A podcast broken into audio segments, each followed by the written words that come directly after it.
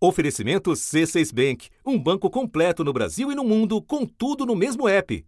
Abra sua conta. Este episódio contém conteúdo sensível.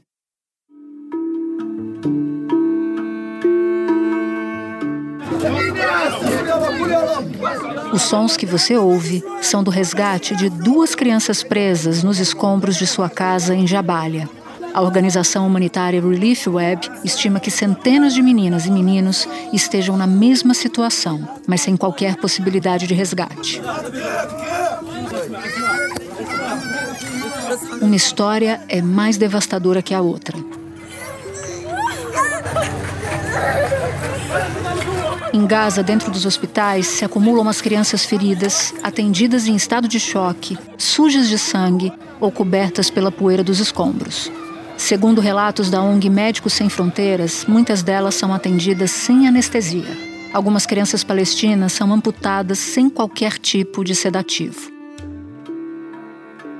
Desde 7 de outubro, milhares de crianças ou morreram ou ficaram feridas, e ainda mais de duas dezenas que foram sequestradas pelo Hamas. Uma mãe israelense entra em desespero ao voltar para casa em um kibbutz perto da fronteira com Gaza, onde viu seus dois filhos serem levados no dia dos ataques terroristas.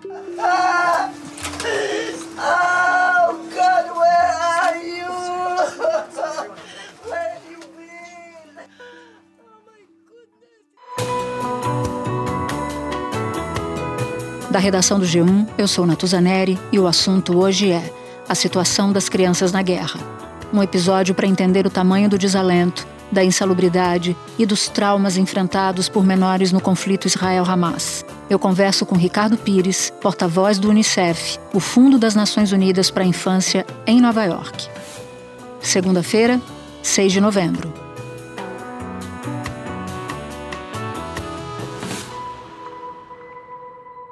Ricardo, eu quero começar falando com você sobre as crianças palestinas em Gaza e mais para frente a gente vai falar das crianças israelenses também que foram atacadas no dia 7 de outubro e sequestradas. Começando pelas crianças de Gaza, a equipe do Unicef está em Gaza, vocês têm gente lá. E eu queria saber como é que a equipe está, que relatos eles estão mandando a partir de Gaza. Natuza, é, a situação é muito difícil. A gente tem contato constantemente com a nossa equipe na faixa de Gaza, mas nessa última semana, principalmente, é, perdemos alguns dias de contato com eles, porque as telecomunicações foram cortadas, é, internet, é, linhas diretas, ou telefone, qualquer ferramenta que a gente utilizasse para conseguir falar com eles, é, começou a ficar um pouco mais incerto. Então, é, o que a gente sabe é que eles estão bem, estão todos vivos, mas muitos deles traumatizados, é, muitos deles perderam familiares, muitos deles têm filhos, têm famílias e, e essas famílias estão absolutamente desesperadas no momento e isso afeta, claro, né, os nossos colegas que, que estariam ali trabalhando para ajudar as crianças que antes desse conflito já estavam é, em necessidade humanitária muito grande e que agora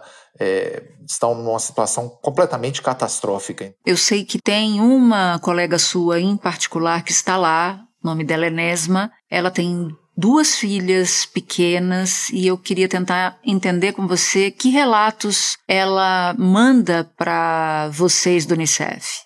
Pois é, Natuza, é, essa, essa história da Nesma, ela mexeu muito com a gente quando conseguimos receber né, os relatos que ela, que ela passou é, ela tem duas filhas, é, uma de sete anos e outra de quatro anos.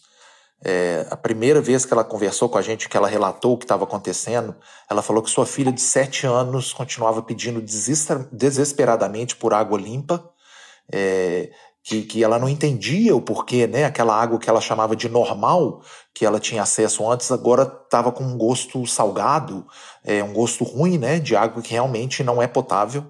E a nossa colega não podia fazer nada, porque era somente aquilo que estava à disposição. O diretor da agência da ONU que dá assistência aos palestinos frisou: estamos famintos de suprimentos humanitários vitais. Segundo ele, a maioria dos habitantes de Gaza está sobrevivendo com um ou dois pedaços de pão por dia. E a sua filhinha uh, também estava é, passando por, por estava apresentando sintomas muito graves de estresse, de medo, estava é, se autolesionando, arrancando seus cabelos, imagina, arrancando, arranhando as coxas até sangrarem no desespero, na, na falta de capacidade de realmente lidar com, aquela, com aquelas emoções que estavam passando por ela. Então, é, no momento, a nossa colega tem um objetivo único que é manter a sua família viva, manter suas filhas vivas. E quando a gente pergunta o que, que, o que pode ser feito para ajudar a saúde mental delas e para que elas é, tenham um pouco mais de, de conforto e se sintam um pouco mais seguras, e a nossa colega falava: Olha, no momento eu não posso preocupar com isso. A minha única preocupação é mantê-las vivas.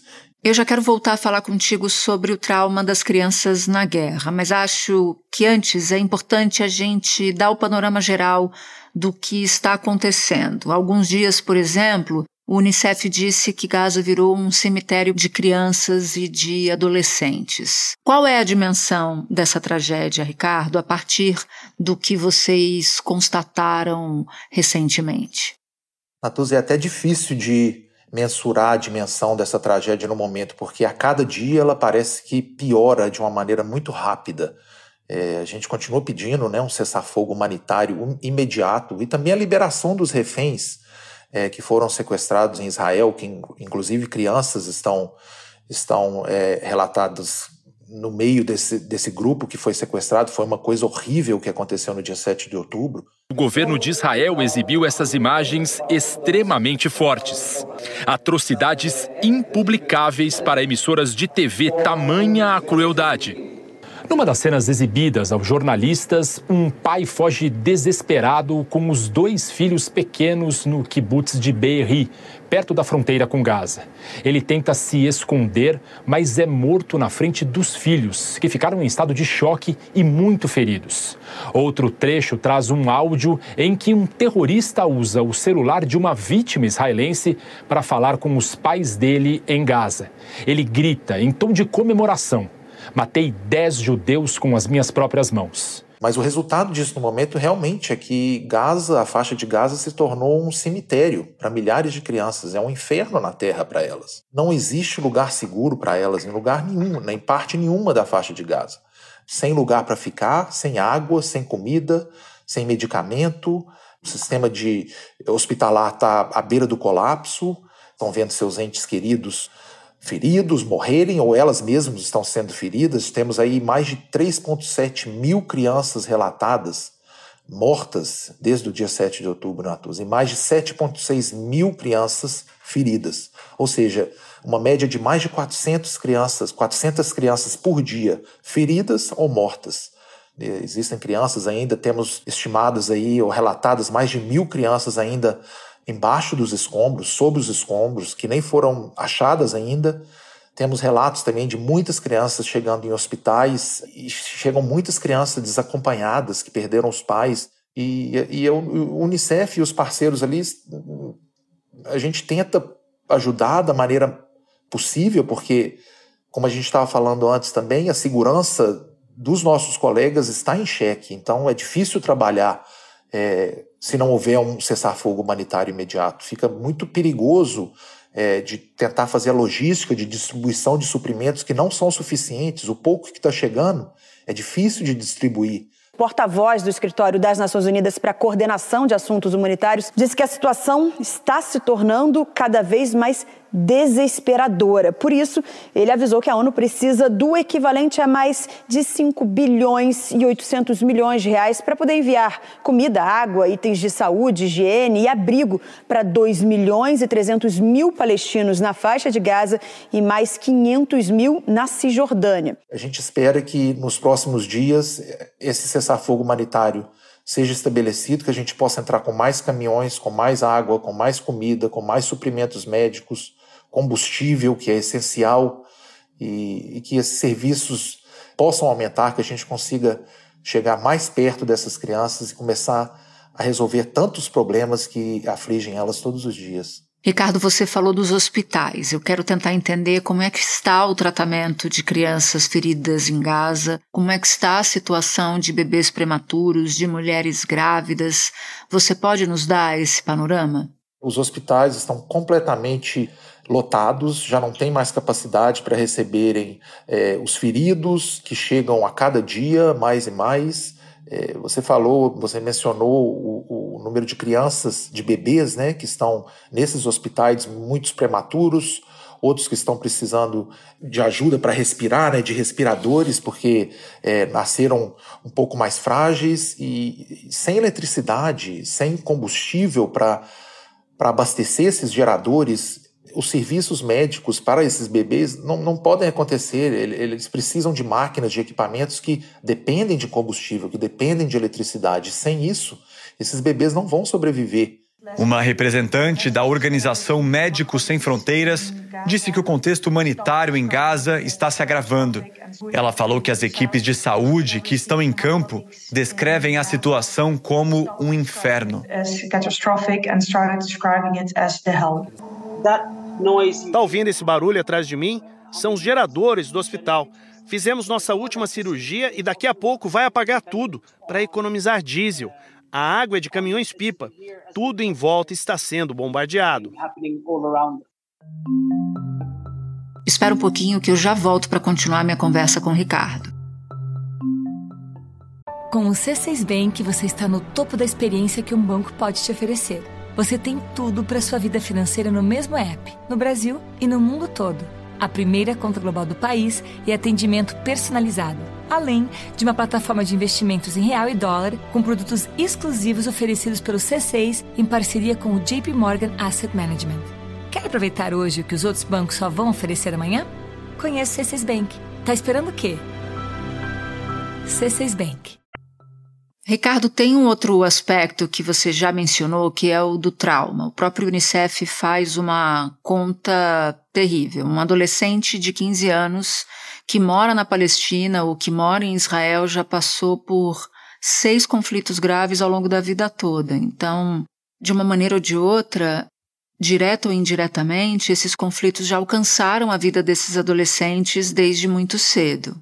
Quais são os efeitos de uma vida marcada por tanto tempo por um conflito ou por uma sucessão de conflitos, Ricardo? E como é que dá para fazer com que jovens israelenses e palestinos não cresçam e se tornem inimigos uns dos outros, né? Como impedir que o ódio se assente e seja transmitido de geração para geração, porque o trauma está dado. É, com certeza, Natuza. O, o trauma coletivo é, que crianças, jovens e adolescentes estão passando no momento em Gaza, mas também em Israel, é, terá consequências é, trágicas no futuro deles. A gente sabe o quanto é importante a saúde mental hoje em dia, principalmente para os mais jovens, para as crianças, mas mesmo os adultos estão sofrendo muito, e, e não só na Gaza, em, em Gaza e, na, e em Israel, mas também em outras partes do mundo onde existem crises. A gente sabe que três quartos da população infantil na faixa de Gaza, eh, mais de 800 mil crianças eh, foram identificadas antes desse, desse, dessa nova escalada como é, vulneráveis e em necessidade urgente de apoio à saúde mental e psicossocial. Então, isso foi antes desse último pesadelo. Em Israel, igual, apesar da Unicef não ter programas estabelecidos em Israel, é, como temos na faixa de Gaza, porque Israel é, é um, é um país é, mais rico, então é, é mais sustentável e, e, por isso não temos um escritório de programa como temos em outros, em mais de 190 países no mundo, é, a preocupação é igual. Para a Unicef, uma criança é uma criança, um adolescente é um adolescente e o impacto do conflito, da guerra, do medo, essas, essas crianças, principalmente quando elas estão na faixa de 0 a 5 anos, elas são como esponjas, a gente diz, né? Elas absorvem muita coisa e se o que está no momento em torno delas é medo, é morte, é, é, luto, é desespero. A gente fica com medo de sair na rua, a gente não dorme de noite, a gente fica com medo de dormir e alguém entrar em casa. Olha, você tem todas as reações de medos. Tem crianças que param de falar, se chama mutismo seletivo. Tem crianças que têm medo de dormir, tentam ficar acordadas. Tem crianças que estão completamente agitadas fisicamente. Crianças que começam a ter alterações na fala e ela começa a gaguejar, crianças que pensam que vão crescer apenas para revidar, crianças que perdem a possibilidade de projetar uma vida tranquila. Eh, os niños são afetados desde são afetadas desde muito pequenas. Vemos reações em crianças de um ano, de dois anos e agora, depois dos ataques, 90% das crianças nos hospitais israelenses têm sintomas de ansiedade. Imagina o impacto que isso vai ter para que elas consigam processar isso quando tiverem paz, se tiverem paz. Por isso estamos pedindo para esse é, cessar-fogo humanitário imediato, para que pelo menos é, nesses próximos dias ou talvez semanas a gente consiga começar a trabalhar essa parte psicossocial também, mas no momento elas precisam sobreviver. E em Israel, as crianças e os adolescentes que estão vendo o que está acontecendo é, não muito longe deles, na fronteira, perto, e também é, essa possibilidade de um conflito regional, talvez, ou seja, é, o medo, a apreensão deve, deve ser gigante. Israel voltou a dizer que não haverá cessar-fogo até que todos os reféns sejam libertados. Quase um mês depois do ataque terrorista do Hamas, forças militares israelenses anunciaram que finalizaram o cerco à cidade de Gaza.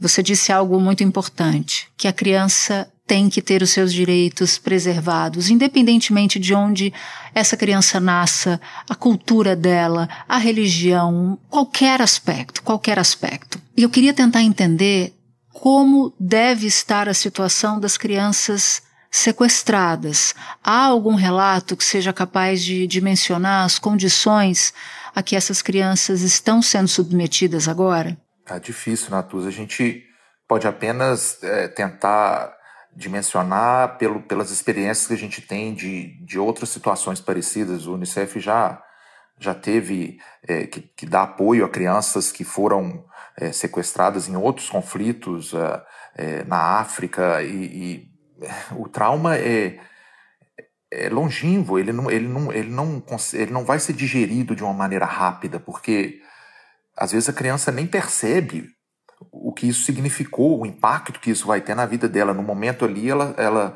a criança, principalmente nessa faixa de 0 a 5 ou de 5 a 10, é, ela está se desenvolvendo é, a cada dia, a, a, parte mental, a parte física, ou seja, se uma criança é tirada do lar dela e ao, ao mesmo tempo que ela está sendo sequestrada, ela está vendo, é, ela ela está vendo pessoas sendo mortas ao redor dela, talvez os próprios pais ou familiares, e elas são levadas à força para um outro é, para um outro país ou para um outro território onde é, elas sabem que não são bem-vindas e ou seja, elas estão num estado permanente de horror, de choque, de terror.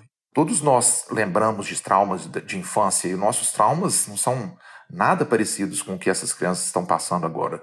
Tanto as de Israel, que foram é, é, forçadas, né, foram sequestradas e levadas a Gaza, mas também as crianças na faixa de Gaza, que por elas não haveria guerra, com certeza. Elas não, elas não, uhum. não pedem violência, elas não entendem violência, elas simplesmente estão vivenciando a violência, o horror da guerra. E, e o impacto disso é, é para uma geração inteira, com certeza. São, são gerações agora que estão sob risco. Eu estava lendo ontem é, um, um relato é, de colegas da, da, que estão nos no nossos escritórios em Jerusalém, mas também na faixa de Gaza, de, de mulheres grávidas, que são mais de 60 mil no momento na faixa de Gaza, que estão dando, luz, uh, dando à luz todos os dias. São mais de 180 crianças na Tusa por dia nascendo Nossa. na faixa de Gaza. Quer dizer, nascendo no meio de escombros, no meio de guerra, no meio de horror, sem hospital para ajudá-las, sem água, sem sem remédios, ou seja, se a criança precisar de alguma atenção especial, ou mesmo a mãe, é, as duas estão sob risco. Na resposta anterior, você falou das violações às crianças que foram feitas reféns. E eu queria te ouvir, Ricardo, sobre as crianças que estão em Israel, sobretudo as que vivem perto da fronteira. Com certeza. É, o sequestro de crianças é, durante conflitos é uma violação grave dos direitos dela. A gente, por enquanto, ainda não conseguiu verificar exatamente os números, mas a gente sabe que isso está ocorrendo e que é uma violação do direito delas, é uma violação do direito internacional humanitário e não deve acontecer. O Unicef condena qualquer tipo de violação do direito internacional da criança.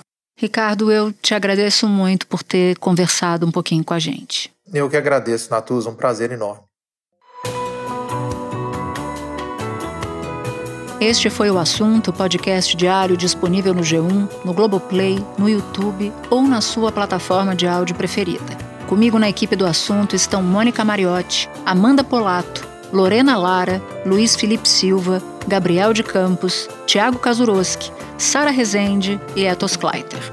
Eu sou Natuzaneri e fico por aqui. Até o próximo assunto.